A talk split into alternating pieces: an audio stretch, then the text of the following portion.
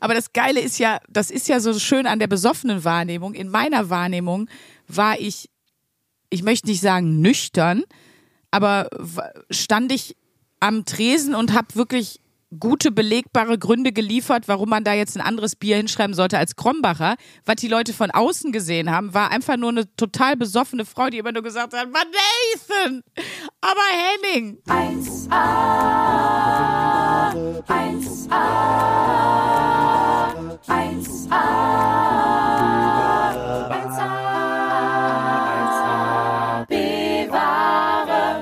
Liebe Bevengers, da sind wir wieder auf der anderen Seite des Skype-Bildschirms meine wundervolle, göttliche, strahlende, heute im Oranje-Pulli, Sandra Sprünke-Sprünken. Guten Tag. Äh, bonjour, äh, ma chère Bévengeur. äh, äh. oh, da wolltest du einmal kurz den alten, dicken Mann raushängen lassen, direkt Hustenkrampf gekriegt. Aber diesmal ein französischer Mann. Diesmal kein Jürgen, sondern ein Jacques. So ein richtiger Grabbeljack. Sandra Sprünken heute in ihrer Rolle als Grabbeljack. Rolle meines Lebens. Die Rolle ihres Lebens, der Grabbeljack. Wir haben heute auf jeden Fall fancy Farben an, ne? Ich habe so ein krasses Pink. Ich habe so einen krassen pinken Pulli an und du so ein Orange. Zusammen sehen wir ein bisschen aus wie ein äh, Musikvideo von Blümchen damals. Ja, oder, ähm, oder Barbie, die durchs Herbstlaub läuft. Denn es yes. ist Herbst, Leute. Es ist jetzt official. Wisst ihr, wie ich irgendwie darauf gestoßen bin? Also ich sehe auch ein bisschen aus wie ein Disco-Kürbis. Das vielleicht auch noch, um im Herbst zu. Disco-Kürbis. Ja. Ähm, nee, es ist mir nämlich aufgefallen, weil mir viel, viel zu viele ähm, Instagram-Werbungen zu Duftkerzen eingespielt wurden. Und daran merkt man, dass Herbst ist, wenn ähm, Oh Gott, und sie hat schon, jetzt hält, ihr könnt nicht sehen, aber wir sind über Skype ja verbunden und ich, Luisa hält mir gerade eine Scented Candle Lemongrass Wild Collection, die angezündet ist und die bei ihr auf dem Tisch steht, gerade ins Bild. Genau das meinte ich. Es ist jetzt, äh, die Duftkerzenzeit ist angebrochen und das heißt, für mich ist es offiziell Herbst. Und weißt du, warum ich drauf gekommen bin? Bei Insta habe ich eine Duftkerze angezeigt bekommen, wo ich so dachte, okay, jetzt Jetzt übertreibt ihr es, Leute, aber du kennst mich, ich bin auch Geschäftsfrau. Jetzt will ich auch eine eigene Duftkerzenkollektion. Und zwar möchte ich die Duftkerze Currywurst rausbringen. Das steht jetzt hiermit. Wenn das irgendwer macht und mit mir durchführen möchte, das kommt auch in meinen Merch. Das wird ein Highlight, weil ich habe nämlich folgende Duftkerze angezeigt bekommen von einer französischen Marke aus Paris, Overose, und die hat den Duft, angeblich den Duft Croissant wo ich mich schon gefragt habe, Nee, schön. Schön, also hast du die ganze Zeit, das ist eigentlich total gefährlich, weil man hat ja wenig, also äh, selten so viel Bock auf Croissants oder Süßspeisen, wenn man in so einer Bäckerei steht, wo es ganz frisch nach Gebäck riecht, ne? Also dann zu sagen, ja. nein, ich esse gerade nur Salat und Quinoa, ist ja super hart. Also wie bescheuert muss man denn sein, dass das die ganze ja. Zeit zu Hause wie in so einer frischen ja. Bäckerei riecht? Da du die ganze Zeit Bock hast aufs Croissant. Also der sichere Weg, um 10 Kilo zuzunehmen, ist auf jeden Fall die Croissant-Kerze. Ja. Würde ich mal wirklich sagen. Kein guter Merch. Currywurst hingegen. Mega, hey, würdest du kaufen, hey. Wollte ich sagen, wenn er die Pommes weglässt, ist äh, Low Carb. Oder mal, oder mal eine Bierduftkerze. Na, ich habe da noch weiter geguckt, die haben auch noch Sorten wie Macar Macaron, Pistazie und so. Also sie haben nur so süß Sachen. Und dann ist mit mir durchgegangen. Dann bin ich komplett eskaliert auf dem Duftkerzen-Google-Suchgeschehen. Äh, dann habe ich, dann habe ich natürlich gegoogelt, weil, und ihr braucht es mir nicht schicken. Ich habe es wirklich nur gegoogelt, damit es mir keiner schickt. Ich habe es also gegoogelt und weiß, es gibt Aperol-Spritz-Duftkerzen. Natürlich. Nein. Weil Oh natürlich, weil die Aperol-Mafia, der Aperol-Clan, hat, hat natürlich so eine Scheiße sich schon längst überlegt. Natürlich gibt es Aperol-Duftkerzen. Dann habe ich weitergeguckt. Es gibt sogar schon von einer amerikanischen Firma Root Beer als ähm, Geruchsrichtung, was ich auch ziemlich geil fand. Also Bierkerzen gibt es schon. Dann gibt es aber zum Beispiel auch sowas wie Roasted Dinner. Da ist so ein Braten drauf. Also in Amerika, die geben richtig Gas an der Duftkerzenfront. Und dann gibt es mein Lieblingsunternehmen, was ich gefunden habe, das heißt äh, Stinky Candle. The Stinky Candle. Und äh, die haben ganz geile Geruchsrichtungen und da kaufe ich dir auf jeden Fall eine von. Die haben einmal zum Beispiel Gasoline, also äh, Tankstelle, also. Wobei das riecht ja geil. Das ist ja. Eben. Ist ja das habe ich mir auch gedacht. Alter, ich bleib manchmal extra länger an der Tankstelle stehen, um mir noch richtig einen reinzuknallen vom Tag. Und jetzt kann ich mir das als Kerze nach Hause bestellen. Da werde ich aber definitiv machen. Ähm, dann gibt es ganz viele, ich, das scheint ein Fetisch zu sein, ähm, ähm, Käsekerzen, Käsegeruchskerzen. Da wäre ich ja auch mal gespannt, wie die Oh, riecht. das brauche ich für meinen Stiefvater. Unbedingt. ne? Unbedingt. Der ist so ein Typ, kennst du so Leute, die so wirklich fast so, die so Käsefetisch haben und die sich so Käse holen? Ich auch. Das selbst ich liebe Käse über alles. Alles. Ich liebe jeden Käse. wirklich auch so ein Käse, den du, wenn er den selbst, wenn du den in eine Glasbox packst, den Kühlschrank zumachst und, und du unten riechst den noch. Im Keller riechst du den noch? Ja. Das ist ein guter Käse, ja. Uäh, Sag ich mal ganz Ich liebe ehrlich. Käse und ich liebe auch zum Beispiel so ganz alten, also deswegen bin ich ja auch so gerne in Holland, weil die haben 40.000 verschiedene Käse. Dann stehe ich da im Albert Heijn vor der Käsetheke und, und speichel mich selber komplett ein. Ähm, so diese Keks, äh, Kekse, sag ich schon, diese Käse, die so, so alt sind, dass da so Salzkristalle mit drin sind. Boah, geil. Alter Schwede, ich wusste gar nicht, dass du so ein, dass du so ein Käseluder bist, aber gut zu wissen. doch. Doch, doch. Äh, Es gibt zum Beispiel auch eine Kä Mac and Cheese, also Macaroni and Cheese Candle. Es gibt eine, eine Candle, die nach Rahmen riecht. Dann habe ich noch, oh, das fand ich auch schon, auch wieder von Stinky Candle, Chlorkerze. Habe ich auch abgeholt.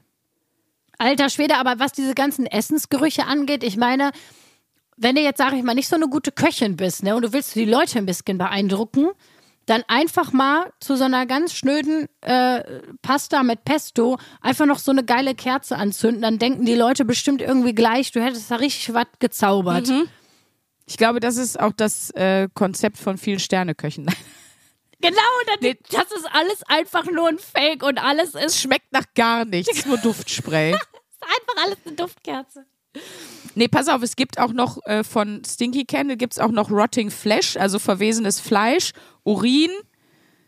Dann gibt es für dich sogar verbranntes Geld, also Money, Oh, ich will Bier. die, ich will die Moneyboy-Kerze haben. Bier, Vomit, Opas Pfeife gibt es auch noch. Und ähm, Bacon. Aber das finde ich geil, weil ich liebe auch, das ist das zweite, was ich neben Käse liebe, Bacon. Es ist schon, wenn die Kerze wirklich so riecht, ich bestell die mal. Dann sind das meine neuen Herbstkerzen, mit denen ich durchs Jahr gehe, sag ich ehrlich. Ja, bitte bestell die mal und dann mach bitte ein Beweisvideo, wenn du die zum ersten Mal anzündest und dran riechst. Wir alle wollen das jetzt auch sehen. Wir wollen Teil der Experience sein, Sandra Sprünken. Ich sag's ehrlich. Ich weiß nicht, kennst du diese Kerze von Gwyneth Paltrow? Ja, die nach deiner eigenen Vagina riecht, Ja, wie heißt die nochmal genau? weiß ich nicht mehr. Ich weiß nur, äh, dass ich das irgendwann mal, ähm, ja, dass ich das irgendwann mal Genau, äh, die Kerze heißt This Smells Like My Vagina. Das würde mich auch mal interessieren. Aber irgendwie denkt man sich riecht. auch wirklich so, ich meine, das wird ja immer schlimmer durch Instagram, weil dir so viele Produkte angezeigt werden. Also Ja. wer irgendwann mal dachte, Chibo sei krass, das ist ja nichts gegen den Instagram-Algorithmus und die Werbung, die Mhm. da eingespielt wird. Das ist übrigens ja auch neu. Du kannst ja jetzt Instagram, genauso wie bei YouTube, ähm, kannst du dir jetzt ein Premium-Abo kaufen, dass dir keine Werbung mehr angezeigt wird. Ja, hast du das schon mal überlegt? Ja, ich habe das tatsächlich überlegt, weil ich habe auch das Gefühl, seitdem dieses Angebot raus ist, gibt es noch mehr Werbung bei Instagram. Also wird dir noch mehr Werbung eingespielt. Das ist wirklich krass. Krass. Aber ich muss sagen, ich finde es auch immer lustig, weil die sind ja immer unterschiedlich aufgebaut, aber ganz viele Insta-Werbung, also das habe ich noch nicht verstanden, das geht mir auch nicht in den Kopf. Und wenn ich die Herausgeberin dieses Produkts wäre, würde ich ausrasten, wenn jemand dafür so Werbung machen würde. Ähm, weil das sind ja immer Leute, die so, die so äh, versuchen, mit dir wie so ein Freundschaftsgespräch anzufangen, aber in so Bauerntheater-Gestus. Also weißt du immer, hey, weißt du, was ich mir letztens gedacht habe? Es wäre doch super cool, wenn ich morgens einfach schneller fertig werde. Leute, das glaubt ihr gar nicht, denn dank des Blablabla und das ist so schlecht gespielt. Und wo man sich so denkt, also pass mal auf, entweder bezahlst du einen Influencer oder eine Influencerin, die das dann irgendwie machen, oder Ja, ja, die das aber auch können. ja, oder eine Schauspielerin oder äh, du hältst einfach die Schnauze. Aber bei diesen Sachen, also, oder auch für Coaching, wie viele Coaching-Anzeigen es ja auch gibt, äh, von so Leuten, wo ich, so- wo, die dann da in irgendeinem dicken Auto sitzen und sagen, du willst in drei Monaten nicht mehr arbeiten müssen?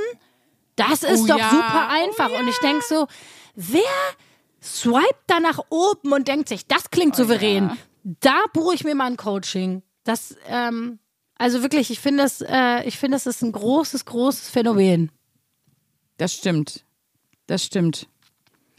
Wir haben doch auch mal darüber geredet, was wir uns auf Insta schon so impulsiv an Fails gekauft haben.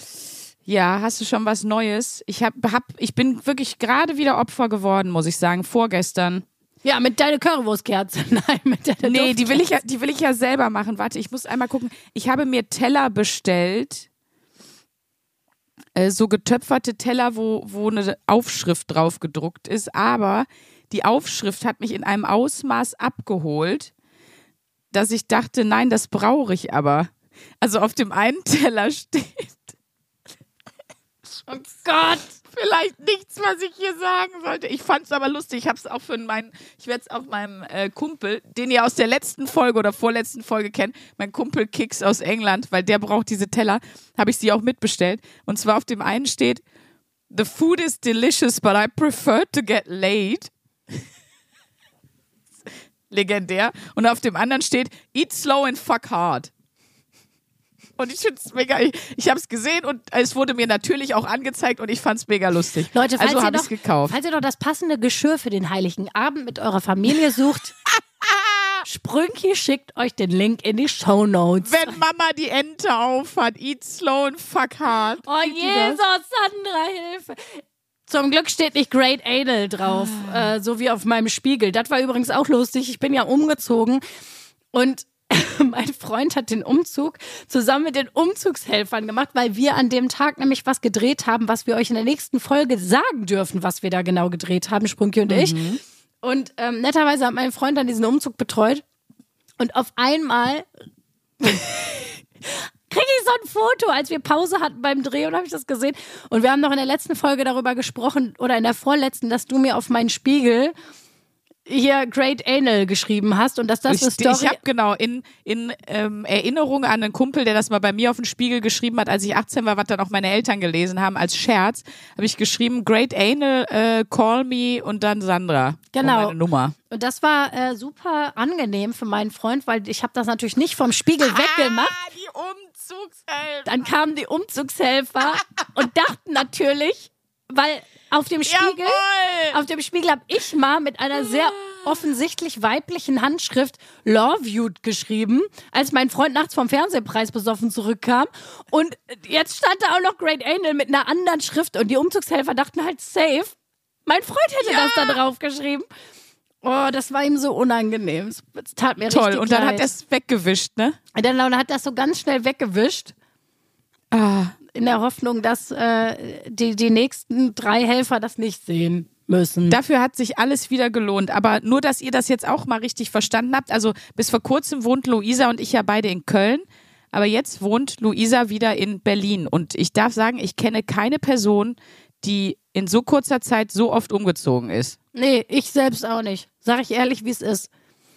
Ich habe auch richtig die Faxen dicke. Jetzt muss man sagen, ich bin nicht ganz aus Köln weggezogen. Äh, diese Wohnung gibt es noch, die habe ich noch.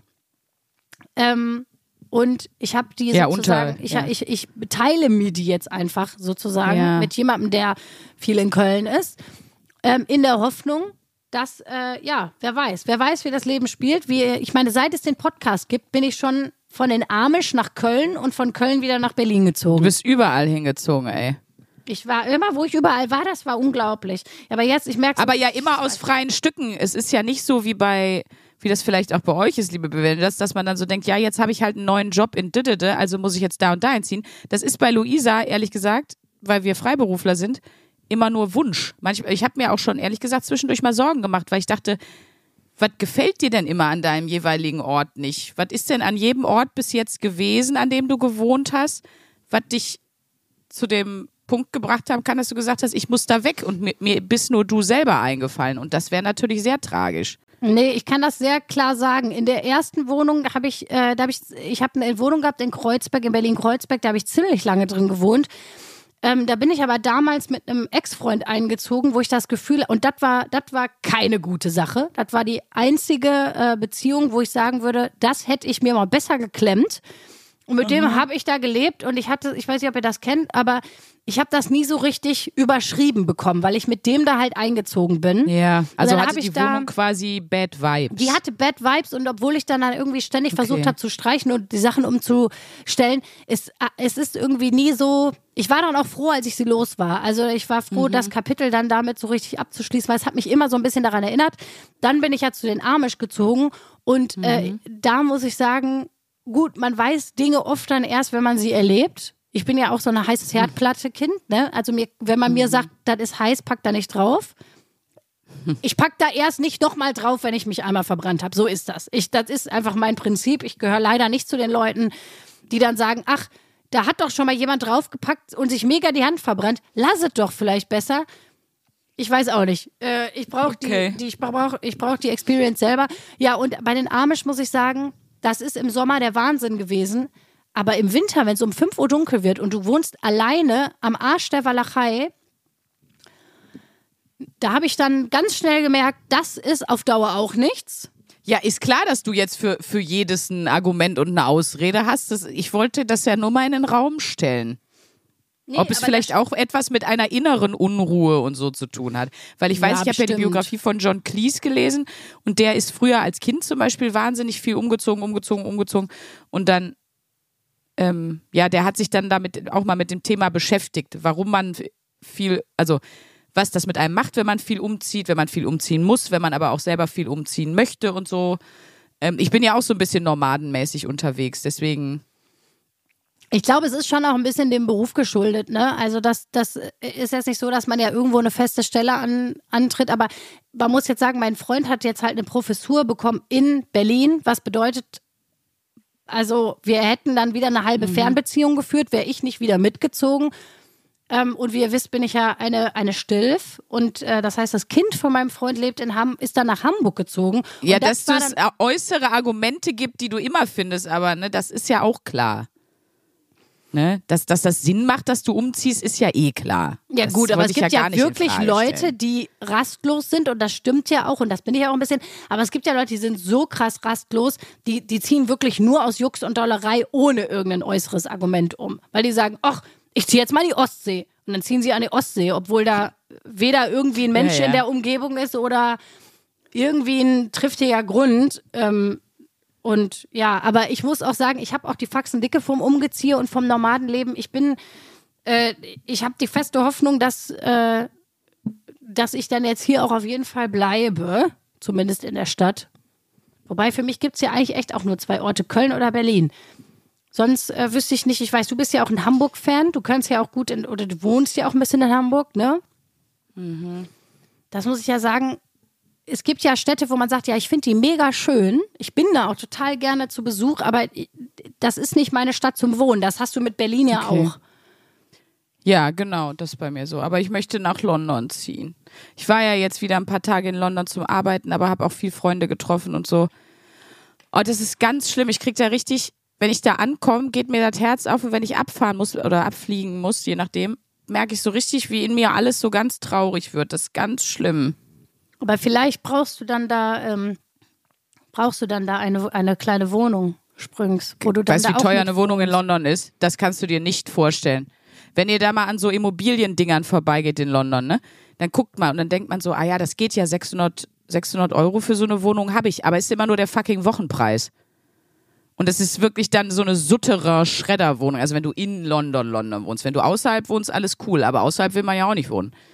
Ja, das stimmt. London ist extrem Da krass. willst du ja dann nicht kurz vor Heathrow wohnen oder so. Ja, Also ich, ich- kann mich auch äh, erinnern, mein nee. Bruder hat da seinen Master gemacht in London und der hatte, glaube ich, ein WG-Zimmer, das war 15 Fa- Quadratmeter groß und das war vor, weiß ich nicht, fast zehn Jahren. Das heißt, da war es ja noch billiger als jetzt. Und ich glaube, Mhm. das hat irgendwie umgerechnet, ich weiß nicht, das hat, glaube ich, 800 Euro gekostet, die 14 Quadratmeter. Das war ist schon, unfassbar. Ja, ja, das ja. ist wirklich krass. also wenn du wirklich in der Stadt wohnen willst, so, ich sag mal, im so Umkreis, wenn du noch so ein bisschen draußen wohnst, so keine Ahnung, Ealing oder so, wenn da die, die neue Elizabeth Line, die fährt so schnell in die City rein, das geht dann vielleicht noch, wenn du dann irgendwie da arbeitest, dann, dann bist du ja viel zentral und in der Stadt und so, aber das ist einfach, es ist einfach übertrieben abartig und dafür, dass ich da nicht arbeiten kann und keine Kohle verdiene, auf gar keinen Fall. Aber man wird ja wohl noch mal träumen dürfen. Es war sehr, sehr schön da. Und ich darf mal sagen, keine Geschichte, die irgendwie gut ausgeht. Also kein schönes Märchen beginnt mit den Zeilen. Und dann sind noch meine drei britischen Kumpel vorbeigekommen und haben ein paar Flaschen von ihrem selbstgebrauten Bier mitgebracht. Das klingt eher wie eine True Crime Folge. War Guy Fawkes Night, da haben die ja auch mega viel Feuerwerk und so, aber die Feuerwerke habe ich schon gar nicht mehr bewusst mitgekriegt. Stark. Willst du uns davon erzählen? Willst du uns vom selbstgebräuten Bierabend Oh, das erzählen, Sandra? ey. Das hat so, das war so eine harte Plörre. Hä, ist das nicht voll Das war gefährlich? richtig schön. Ist das nicht voll gefährlich, selber was so zu, zu. Wobei, nee, das ist eher bei Schnaps, ne? Wenn man selber Schnaps brennt, dass das so krass Äh, ich- gefährlich sein kann. Also in, das Bier war schon auch stark, ne? Waren jetzt nicht nur irgendwie so klassische äh, 5% Alkohol drin wie in einem, in einem leichten Bier. Das war schon irgendwas Übles, was die da gepanscht haben. Das war schon schlimm. Hi, War wirklich schlimm. Ansonsten, Das was war, hast du? das war ganz schlimm. Du ich habe warst- in London den, den, ich habe in London den britischen Henning kennengelernt. Ein absoluter Henning vor dem Herrn. Sein Name war Nathan und er hat in einem Pub gearbeitet und hinter ihm hing so ein Schild, da stand ernsthaft drauf, Nathan recommends Krombacher. Also Nathan empfiehlt für euch Krombacher. Und da war ich so, But Nathan! wer ist Nathan? Und was ist Nathans Problem? Genau, und dann habe ich in meinem Vollsuff ich hatte schon ein paar Guinness drin. Habe ich versucht, Nathan davon zu überzeugen, dieses Schild abzuhängen und auch bitte kein Krombacher zu empfehlen, weil das einfach. Warum empfiehlt er das? Ich habe das nicht verstanden. Der sollte mal Stauder empfehlen. Das wäre mal gut. Bring dir mal ein, gutes Stauder das nächste Mal mit So. und sag so, Nathan, pass mal auf.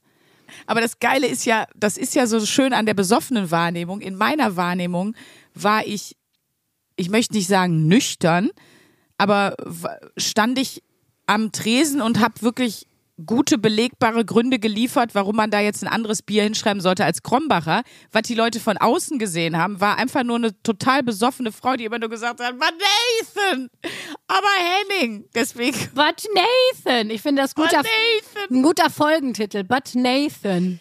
Richtig tragisch gewesen, ja. Ach Nein, aber Gott. äh, da hatte ich schon wieder, da hatte ich schon wieder Auswanderbock, so wie du jetzt nach Berlin weggewandert bist.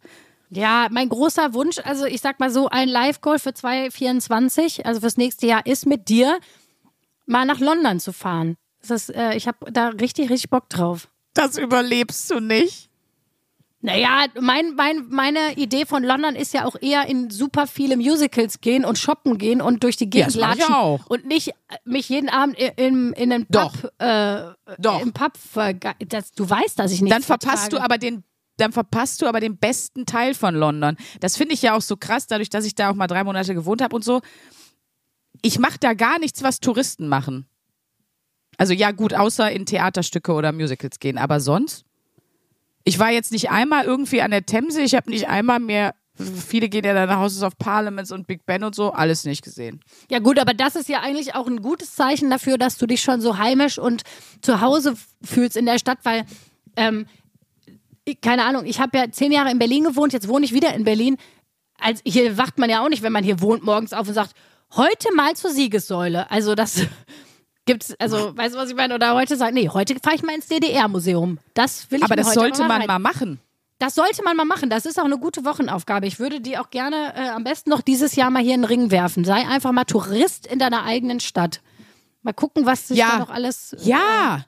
Aber ich möchte das dann nicht hier in Köln. Ich möchte dann lieber so Zeche Karl. Ich möchte dann irgendwie so, also, oder, oder, ähm, Zoll, also irgendwo. Ja, kannst ja, stimmt, kannst ja auch in, in Essen machen. Einfach mal Touristin in Essen sein.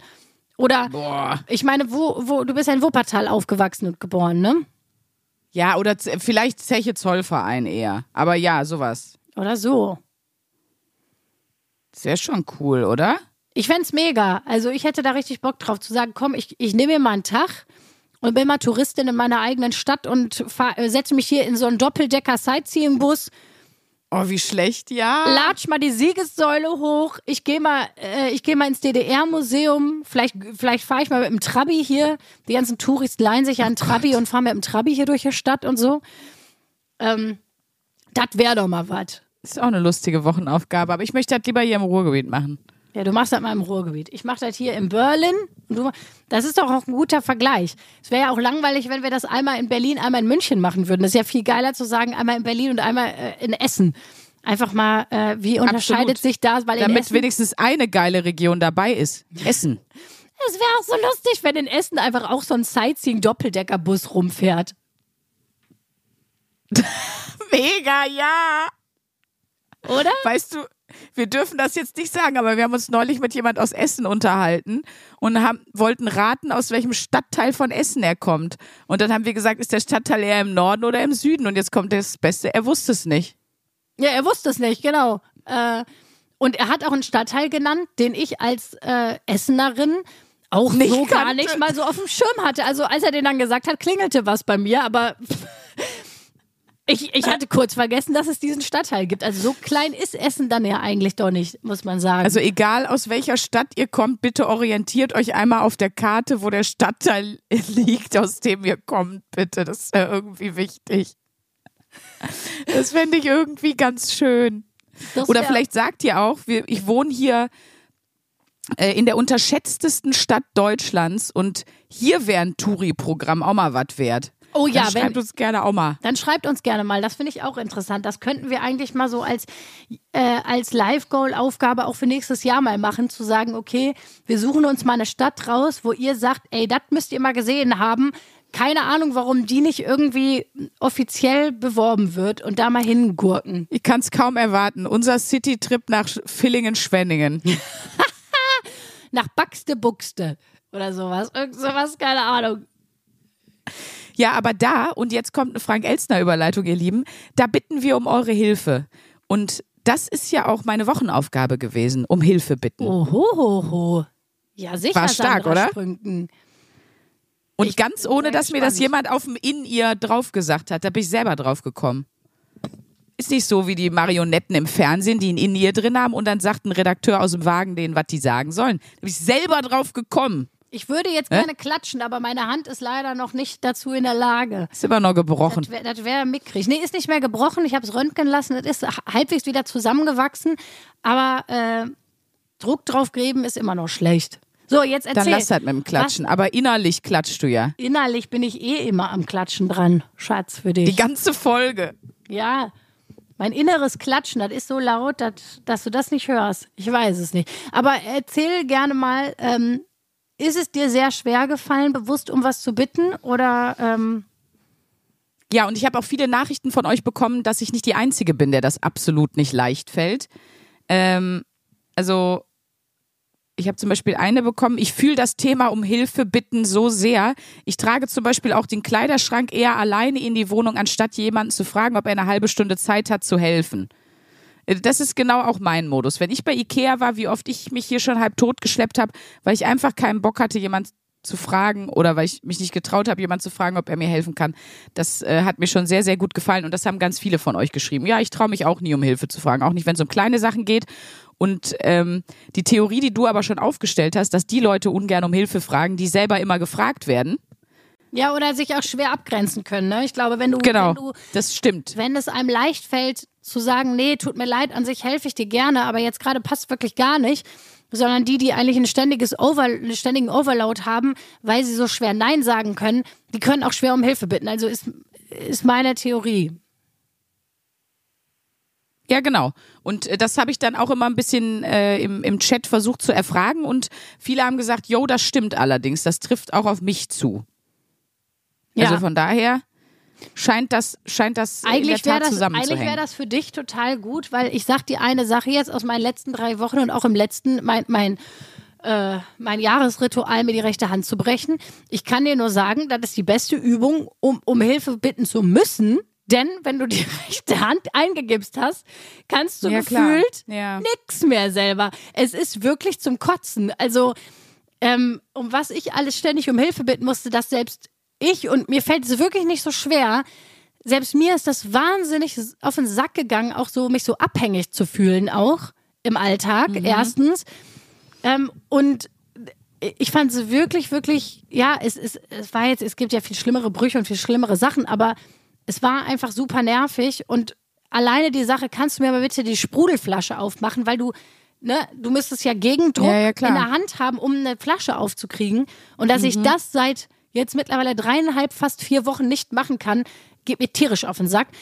Ähm, aber bei mir ist es eher, dass ich dann davon genervt bin, so abhängig zu sein und ich weiß nicht, ob das Ja. ein schlechtes oder gutes Zeichen ist, aber gar nicht mal, dass ich denke, ich bürde dem anderen jetzt so viel auf. Nee, du bist, also, das klingt jetzt blöd, aber da du jetzt die Hand gebrochen hast, da lernst du wirklich nicht viel von, weil du kannst wirklich, du hast ja auch ständig Leute, die dir helfen. Ich habe sogar das Gefühl, du, du kannst dir so gerne und gut helfen lassen, dass sich um dich herum auch schon so Konglomerate aus hilfsbereiten Leuten bilden. Da, weil du das so, das ist für dich so selbstverständlich, also du hilfst natürlich selber auch, aber äh, du kannst, also das ist für dich überhaupt gar kein Problem. Meine Oma würde sagen, das ist auch eine vom Staate nimm. Nicht, dass du nicht auch gibst, aber du kannst dir sehr gut helfen lassen. Du, du hast damit kein Problem. Dein Ego hat damit kein Problem. Nee, gar nicht. Ähm, genau. ist aber aber da gibt es, glaube ich, nur das oder das andere Extrem. Und das andere Extrem ist, dass man denkt, das kann ich jetzt echt nicht jemand anderen fragen. Das geht nicht. Das ist zu viel. Ich würde das selber auch, wenn mich das jemand fragen würde, das ist einfach grenzüberschreitend. Also ich glaube, es gibt wirklich nur, du hast das eine Extrem im Kopf oder das andere. Ich glaube, wenig dazwischen. Ich muss dazu aber wirklich sagen, da große Props an den ganzen Schulz-Clan. Äh, wer das noch nicht gehört hat, phänomenale Folge 1 mal hören. Wie meine, der Schulz-Clan unterwandert alten Essen. Ich bin ja in einer, wirklich in einer absoluten Großfamilie aufgewachsen. Und wenn es einen Wert gibt in unserer Familie, den ich absolut zu schätzen weiß und der sich nach wie vor durchzieht, wenn irgendjemand Hilfe braucht bei uns, wir sind sofort alle Mann da. Und es ist wirklich, äh, unsere Familie hat so was von das Prinzip Geben und Nehmen verstanden, dass es wirklich, das muss, da muss ich wirklich Props aussprechen. Also als mein Cousin das Haus renoviert hat mit seiner Frau zusammen, weil wieder, da haben alle geholfen und waren am Start und andersrum ist es aber auch so. Also das ist so eine Selbstverständlichkeit in meiner Familie, die ich eigentlich total schön finde, weil es eben auch nicht einseitig ist. Also wenn jetzt da einer Hilfe braucht, man wüsste, irgendjemand ist am Start und macht das. Also das ist, und das ist Ja. irgendwie, es ist wirklich ein Wert in meiner Familie und etwas, womit ich groß geworden bin. Und deswegen habe ich damit, glaube ich, so eine krasse Selbstverständlichkeit, weil das für mich sowas so, ja klar, wir sind eine Familie oder klar, wir sind befreundet, klar, ich helfe dir und du hilfst mir. Das ist so, das ist für mich so, äh, das ist für mich so wie, ja klar, ich habe Hunger, dann koche ich mir was. Also, weißt du, was ich meine? Ich habe da, und das ist ja etwas, das hat ja total was damit zu tun, Grenzen zu setzen oder auch Leuten zu helfen. Super viel mit Sozialisation zu tun und mit Erziehung. Also ist um Hilfe fragen eine Schwäche oder äh, ist Nein zu sagen etwas, was als unhöflich gilt. Das ist ja super krass etwas, womit man aufwächst einfach. Und ähm, ich glaube, da Ja, ich selber helfe immer allen. Ich weiß, ich bin die, hilfst- die bei jedem Umzug dabei war und der noch nie jemand irgendwas in die Wohnung getragen hat. Ist ja nicht, dass ich nicht anderen gerne helfe. Nee, ne? voll, das ist auch so. Aber ich würde auch mal behaupten, wahrscheinlich hätten dir super viele geholfen, wenn du gefragt hättest, könnt ihr mir helfen. Aber du bist ja jemand, du hilfst immer anderen, aber du fragst nicht, ob jemand dir helfen kann. Aber diese Woche habe ich das ja anders gemacht. Ich bin gespannt, wie war das? Ist dir das Ich habe Hilfe, gefallen? ich musste ein Arbeitszeugnis schreiben, da habe ich mir Hilfe geholt. Ähm, ich habe was zeitlich nicht hingekriegt mit dem Paket abholen, da habe ich mir Hilfe geholt. Ähm, ich habe ähm, mit über ein Problem gequatscht. Ich habe mir Medikamente bringen lassen, also mitbringen lassen aus der Apotheke, damit ich nicht selber los muss. Ähm, ich habe am äh, ging um äh, hier was äh, von der von der Wohnung eine ne Versicherung. Da habe ich dann zu der Frau an der Hotline gesagt, aber das tut mir jetzt sehr leid, aber da müsste ich sie wirklich um ihre Hilfe bitten, weil ich das allein nicht hinbekomme. Und das große, wichtige Fazit, wichtigste Erkenntnis, machst du das weiter? Ja. Ähm, große oder wichtigste Erkenntnis, Alter, wie gerne Leute aber auch helfen, ne? Ja. Also äh, 90 Prozent der Leute werden einfach zu Golden Retrievern, wenn du sagst, ich brauche deine Hilfe. Okay, was kann ich machen? also, total. du hilfst ja auch Die Leute gerne. lieben das zu helfen und deswegen habe ich mich auch, weil ich so dachte, das ist ja wirklich krass, wie die sofort so sind. Ja klar, teilweise haben sie so gesagt, ich freue mich, dass du mich fragst. Wo ich mir denke, wie Matsche kann man sein, aber gut. Ähm, Genau, also das habe ich denn deshalb mal angefangen, mir sozusagen durchzulesen, warum denn Leute überhaupt so gerne helfen. Und da waren ein paar ganz spannende Erkenntnisse bei. So zum Beispiel, ähm, dass, äh, dass es auch Studien gibt, ähm, die sagen, dass zum Beispiel Menschen, die freiwillig helfen, sozial engagiert sind oder aber auch beruflich in, in ähm, Jobs arbeiten, die halt, die halt sehr auf Hilfe ausgelegt sind, dass die im Schnitt gesünder, zufriedener und stressresistenter sind. Da müssen wir jetzt mal die Pflegeberufe und so weiter ausnehmen, weil die natürlich so viel Stress auf der Arbeit haben und die haben einfach die schrecklich anstrengenden Jobs. Aber Leute, die das quasi freiwillig machen, weil sie da Kapazitäten zu haben, die äh, bewerten ihr Leben als deutlich zufriedener und äh, sind deutlich happier. Und das ist ja auch schon mal ein Zeichen, dass es halt was bringt. Und dann habe ich auch einen ganz interessanten Artikel gefunden, der ähm, da ging es halt um einen, auch einen Anthropologen, also jetzt gar nicht äh, ne, ausschließlich wissenschaftlich, sondern einfach auch mal gedankenexperimentmäßig, wo die auch gesagt haben, naja, ist nicht das gesamte Menschsein komplett auf Hilfe ausgelegt? Absolut. Ist, sind nicht unsere gesamten Organismen eigentlich darauf ausgelegt, anderen zu helfen? Weil wenn der Mensch nicht helfen würde, dann würde jeder Säugling sterben. Ja, ja, ist ja Weil so. der braucht nun mal einfach ewig nur Hilfe. ja, ist Kinder so. brauchen Hilfe, äh, die Alten brauchen Hilfe. Und wenn wir als Menschen nicht dazu ausgelegt werden, auch zu helfen und es Ja. sozusagen in unseren Genen auch drin ist, dass es etwas ist, was wir tun wollen, ähm, dann würde die Menschheit ja einfach sofort aussterben. Das fand ich auch irgendwie ganz, ganz interessant. Das ist ja ein bisschen so wie im Grunde gut von, was wir immer wieder zitieren, unser Buch von Rüdger Brechmann. Was übrigens im Englischen Humankind heißt. Was Humankind heißt Menschheit, aber es beinhaltet Human und Kind. Ja. Verstehst du?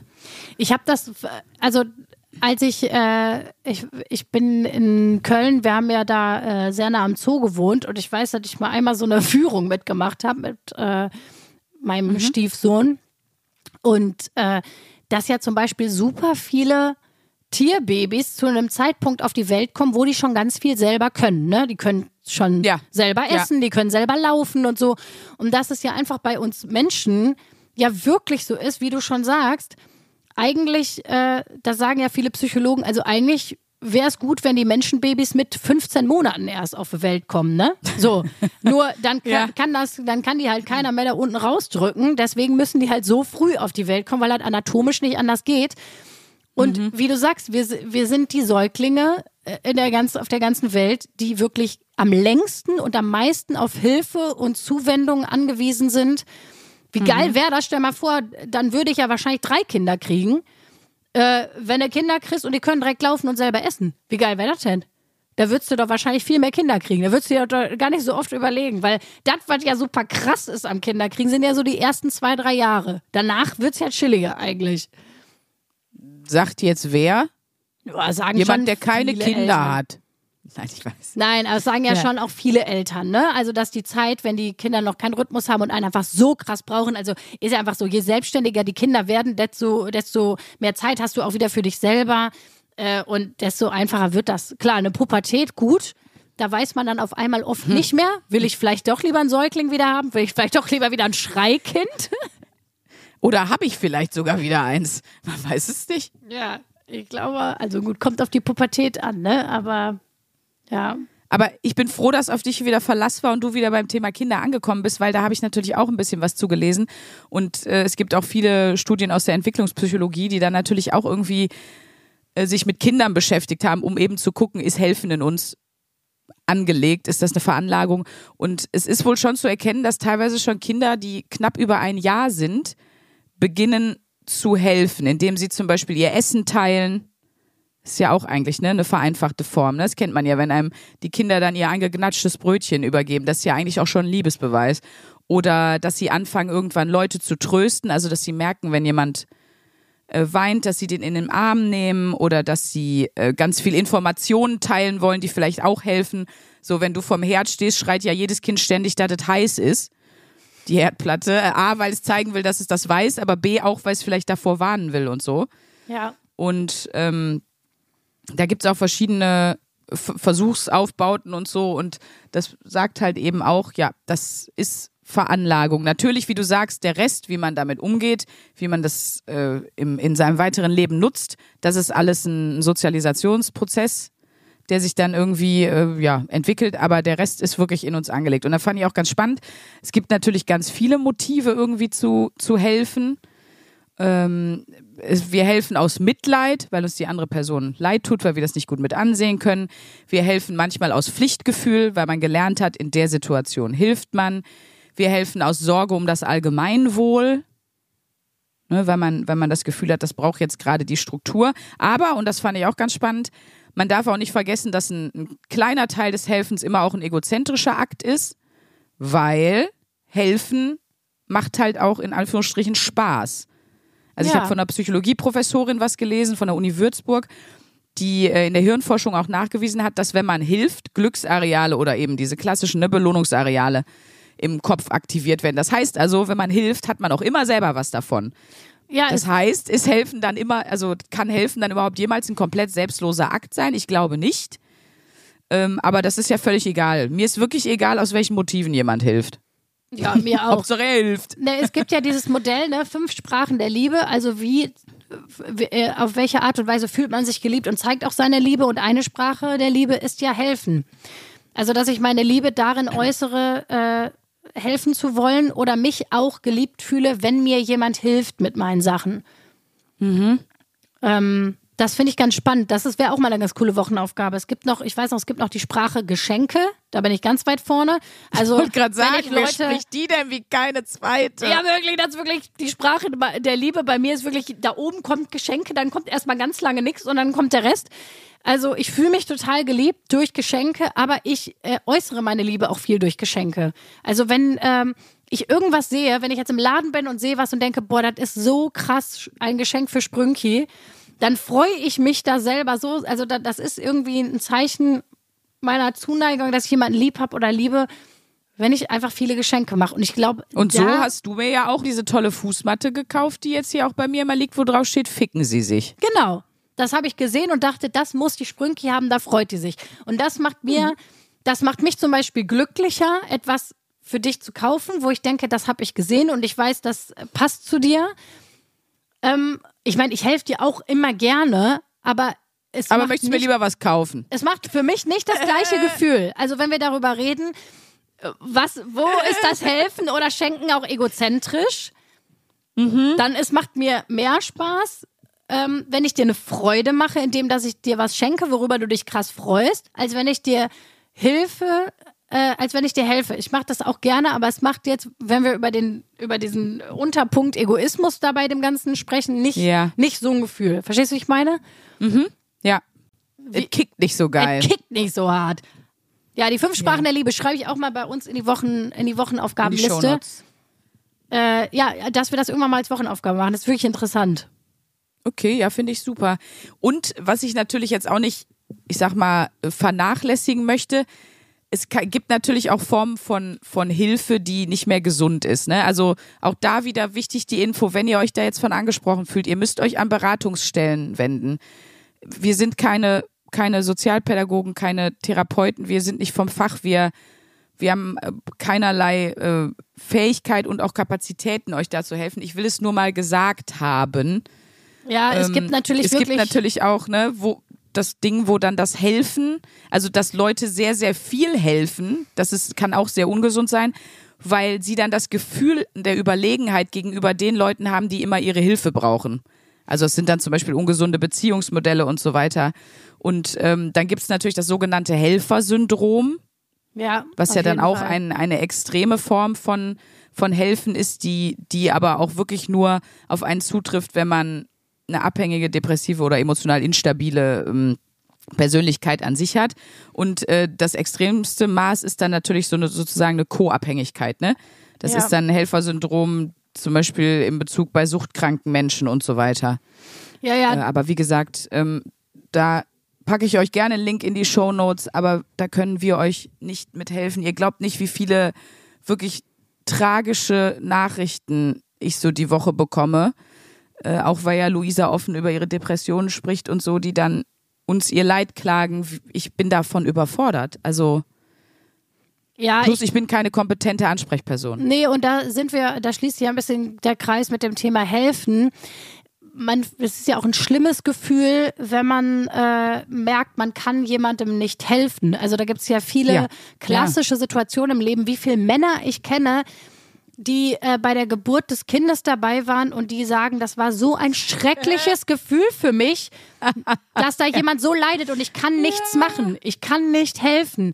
Oder ja, wenn zum Beispiel jemand eine Suchterkrankung hat, wenn jemand eine, also eine Depression hat oder mental erkrankt ist und du stehst da als liebender Angehöriger und du merkst, ich kann jetzt nichts machen, ich kann dieser Person nicht helfen, ich kann für die da sein, aber ich kann der nicht helfen. Das müssten müssen eben Leute vom Fach machen und wir sind, wie du schon richtig sagst, auch keine Leute vom Fach. Das heißt, wenn ihr uns solche Nope. Nachrichten schreibt, wir können natürlich irgendwie äh, euch ein Herz-Emoji schicken, um euch zu zeigen, ne, wir, uns tut das leid, aber wir können da auch nichts machen. Und für jeden ist, es gibt auch nicht die Formel und die Lösung dafür. Äh, also was bei mir geholfen hat, muss nicht bei einer anderen Person helfen und so weiter und so fort. Das ist ja auch sehr Ja, individuell, ne? Also deswegen, ähm, genau.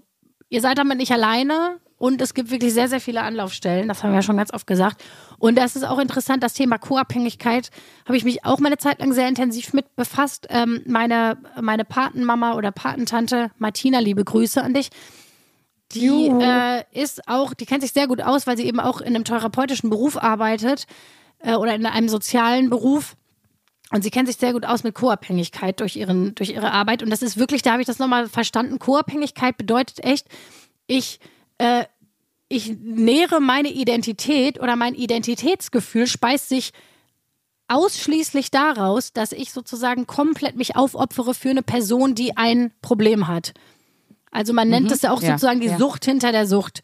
Und äh, da habe ich auch nochmal gedacht, so, wow, wie gruselig, ne? Also was krasses Helfen auch für, ähm, ja, wie, wie toxisch das für einen selber sein kann, wenn man da das Maß nicht richtig findet. Total, ja, deswegen wollte ich das, deswegen war mir das sehr wichtig, das nochmal anzusprechen. Aber Ja, wir reden ja wirklich jetzt von, von kleinen Situationen und da muss ich wirklich sagen, ich habe das bei mir selber gemerkt, ich selber helfe sehr gerne und ich habe auch gemerkt, andere Leute helfen einfach gerne. Also es ist nicht so, dass man immer denkt, boah, was will die denn jetzt? Sondern allein diese Erfahrung gemacht zu haben, dass es das genaue Gegenteil ist, hat mir jetzt total geholfen, weil die, der einzige Grund, warum ich nicht um Hilfe frage, ist nur, weil ich den anderen nicht auf den Sack gehen will. Aber dadurch, dass ich jetzt die Erfahrung gemacht habe in der Woche, die helfen gerne. Ich tue denen fast schon einen Gefallen damit, dass ich um die Hilfe frage.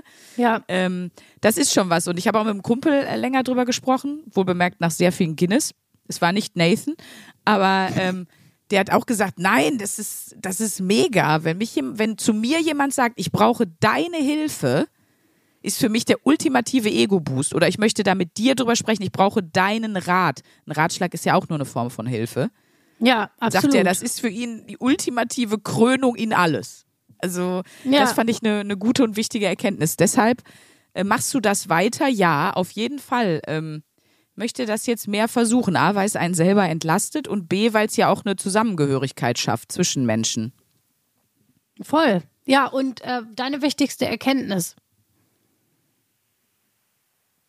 Ja, lasst euch gerne helfen, ist geil. Ist geil. Ist gut ist für, alle, alle. Beteiligten oft geil. Naja, es ist nicht geil, wenn ihr wie Luisa den achten Umzug in zwei Jahren habt und wieder gefragt wird, ob ihr nochmal die Küche tragen könnt. Das habe ich nicht gemacht. Ich habe bewusst extra Ja, ein Umzugsunternehmen weißt, dieses mein. Mal bezahlt, damit ich niemanden mehr fragen muss, weil ich wusste, das kann ich nicht noch einmal fragen. Jetzt ist Ja, vielleicht alle einen ein Vogel. Nein, aber ne, theoretisch, also ne, natürlich gibt's irgendwelche, und es gibt bestimmt auch Sachen, wo man sagen muss, nee, das kann ich nie leisten. Aber prinzipiell äh, war das eine sehr hilfreiche Wochenaufgabe, fand ich auf jeden Fall. Cool, das freut mich sehr. Möchtest du dann? Äh, dann bitte ich dich doch jetzt mal, Sandra, bitte erzähl doch dann mal, worum geht's in der nächsten Wochenaufgabe? es bitte nicht. Oh, voll Asitoni. Entschuldigung. Die neue Wochenaufgabe, genau. Jetzt hatte ich meine erfolgreich abgeschlossen und da ich ja jetzt so viel um Hilfe bitte, bitte ich dich jetzt einfach um Hilfe bei der nächsten Wochenaufgabe. Boah, wie meta ist das denn? Wie meta ist Kommst das du überhaupt denn? noch mit? Wie könnt hardcore, ihr, könnt ihr überhaupt noch alle folgen? Ich bin in völlig anderen Sphären. wie hardcore ist sich denn hier der Kreis am Schließen, Leute? die neue Wochenaufgabe. Ähm, wir haben ja hier die Rubrik Beschäftige dich mit einem Gefühl. Und äh, Ach, das ich hasse Gefühle. Mensch, Sprünki, du hast gerade so schön aufgemacht. Das war hier so therapeutisch, die Folge. Jetzt, jetzt bretter hier nicht wieder mit, dein, mit, mit Jetzt deinem Grabbeljack. Jetzt bin ich wieder in meinem äh, Disney-Villain-Modus. Ich wollte gerade sagen, der kommt ja Ich bin ja irgendwo zwischen äh, Ursula, die Meerhexe, und Hades aus Herkules. Das sind meine beiden Lieblings-Disney-Bösewichte. einfach schön. Meines Cruella de Vil. Ähm, Oh, auch gut. So, wir beschäftigen uns mit einem Gefühl und zwar mit dem Gefühl Angst und wir machen unsere Wochenaufgaben ja jetzt immer zwei Wochen. Äh, das heißt, in der ersten Woche würde ich vorschlagen, wir beschäftigen uns damit, äh, dass wir uns mal überlegen, wovor haben wir eigentlich Angst? Also man kann ja vor ganz, ganz vielen Sachen Angst haben. Man kann Platzangst haben, Höhenangst haben, Angst vor Spinnen, Angst dick zu werden, Angst im Gefängnis Genau. zu sitzen. Ähm, man kann ja Ich wirklich wollte nämlich gerade sagen, du hast ja schon mehrfach im Podcast offenbart, dass deine größte Angst ist, dass du dick wirst. Das einfach der dümmste auf, aber ich habe es nicht gesagt. Du, Gefühle sind erstmal therapeutisch gesagt, die sind erstmal, erstmal sind die alle okay. Aber ja, man kann darüber sprechen, wie hart ich einen an der Pflanzanze habe, dass das Auf meine größte Angst ist. Aber okay, das ist eh nichts Neues, Leute. Das heißt, wir beschäftigen uns die nächste Woche jetzt erstmal damit, wovor haben wir eigentlich so Angst oder wovor kann man überhaupt Angst haben? Schreibt uns das auch gerne. Was sind so eure Ängste? Ähm, zum Beispiel in der neuen Wohnung jetzt hier, ich wohne im Dachgeschoss und hier gibt's einen Aufzug und ich habe eine Freundin, die äh, hat mir schon gesagt, so, ne, Aufzüge, da habe ich Angst vor. Ich fahre nie mit dem Aufzug, da laufe ich lieber elf Stockwerke nach oben, bevor ich mich in den Aufzug stelle. Und das ist ja auch interessant, weil äh, man ja vor super viel verschiedenen Sachen Angst haben kann. Insofern, ich bin gespannt, darüber machen wir uns Gedanken. Ich habe vor viel banaleren Sachen Angst. Ich glaube zum Beispiel, also wenn man das jetzt mal, ich hatte ja mal die große Alleine-Woche, wo ich alles allein gemacht habe. Das ist natürlich eine ganz, ganz schwache Angst oder, oder zumindest nur so ein kleines Gefühl von, äh, als ich da da allein in die Bar gegangen bin, ähm, da habe ich mich auch unwohl gefühlt zumindest. Und auch ein leichtes Unwohlsein ist ja ein erstes Anzeichen von Angst. Ja, auf jeden Fall. Ich habe zum Beispiel auch in Anführungsstrichen Angst, äh, zum Beispiel mein Französisch, wenn ich Französisch spreche, ihr habt es ja am Anfang der Folge gehört, das ist natürlich legendär, aber wenn ich wirklich Französisch spreche, ist das halt nicht perfekt. Das ist nicht so wie mein Englisch, dass ich denke, yo, da kann ich irgendwie. Deswegen habe ich zum Beispiel Angst vor Franzosen, Französisch zu sprechen. Ist mir unangenehm, ist mir peinlich. Ja, So. verstehe. Okay, also So, sowas. Also es gibt ja auch wirklich kleine Dinge. Oder weißt du, wovor ich auch zum Beispiel großen Respekt habe? Ich weiß nicht warum, Teppichmesser anfassen. Teppichmesser anfassen. Ich weiß nicht, Teppichmesser, die sind so scharf. Ich habe einmal gesehen, wie sich da jemand wirklich, wirklich die komplette Wade aufgeratzt hat an so, einem, an so einer Schnittkante. Und das hat sich so eingebrannt, dieses Bild von diesen offen geschnittenen Muskeln von diesem Teppichmesser, dass ich immer denke, sobald jemand in die Nähe schon kommt, nein! Das könnte ich schon Okay, schreien, Leute, um jetzt diese Folge nicht mit diesem schrecklichen Horrorszenario zu beenden, würde ich sagen, wir, wir hauen noch mal kurz eine Hörerlauf zum Schluss rein. Hast du eine Hörerlauf? Nee, mach du mal. Ich habe eine Hörerlauf, die, über die musste ich auch einfach wirklich sehr lachen, muss ich gestehen. Ähm, und zwar haben wir eine Mail bekommen von Kilian. Der Betreff war schon einfach folgendes: Geil, geil, geil. Da habe ich erst gedacht, was für eine Spam-Nachricht äh, von, ähm, keine Ahnung, Beate Use ist denn bei mir in normale E-Mail-Eingang gegangen. Und der hat geschrieben, ey ihr Backfotzen, ich bin Schüler und hatte in der vierten und siebten Klasse Sexualkunde, wo alle nur gelacht haben. Wir haben letzte äh, Woche euch gefragt, wie und ob ihr Sexualkunde in der Schule hattet. Und dann hat er geschrieben, ich habe mir nichts davon gemerkt. Ich lerne durch euch mehr darüber als aus Oh der nein, Schule. Mega nein. geil. Und ich dachte so, ach du Scheiße, was, was haben wir nur getan? Jetzt aber noch ein klein, äh, eine kleine süße Hörerlauf. Ich liebe euren Podcast so dermaßen und freue mich jeden Montagmorgen. Mein stärkster Pimmelwitz-Patronus seid ihr, euer Kilian. Kilian, liebe Grüße zurück. Aber dass du bei uns mehr lernst als in der Schule, sprich da doch mal mit, ne, mit Fachpersonal drüber. Also in diesem Sinne, bleibt gerade und äh, Oh, bleibt stabil. bleibt stabil. Bleibt stabil. Alles klar. Bis dann. Tschüss. Tschüssi. 1A,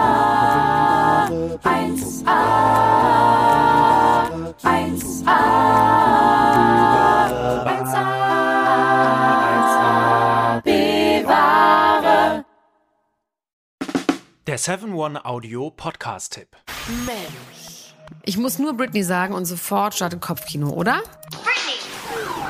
Britney Spears is back in the hospital. Thank you, Brittany. Free Britney now! Free Britney now! Britney, bitch. Kopfkeil rasieren, mit Madonna knutschen, Pütern um den Hals, Schuluniform, Kevin Federlein, Kinder, Scheidung. Meine Güte, Britney Spears Leben läuft irgendwie in doppelter Geschwindigkeit. Wahnsinn, was die alles schon so erlebt hat. Und ich finde, es wird Zeit, das mal ganz in Ruhe zu erzählen. In vier Kapiteln. Von den Anfängen im Südstaatenkampf bis hin zum Vormundschaftsdrama mit ihrem Vater. Und alles dazwischen natürlich auch. Mein Name ist Elena Gruschka und in meinem Podcast Mensch bespreche ich diesmal Britney Spears. Mensch Britney, wie immer, jeden Donnerstag. Mensch. Bis dann, love you, bye. Tschüss, ciao, ciao, ciao, ciao, ciao, ciao. Strong Britney. Um, yeah, I remember first. Can we stop?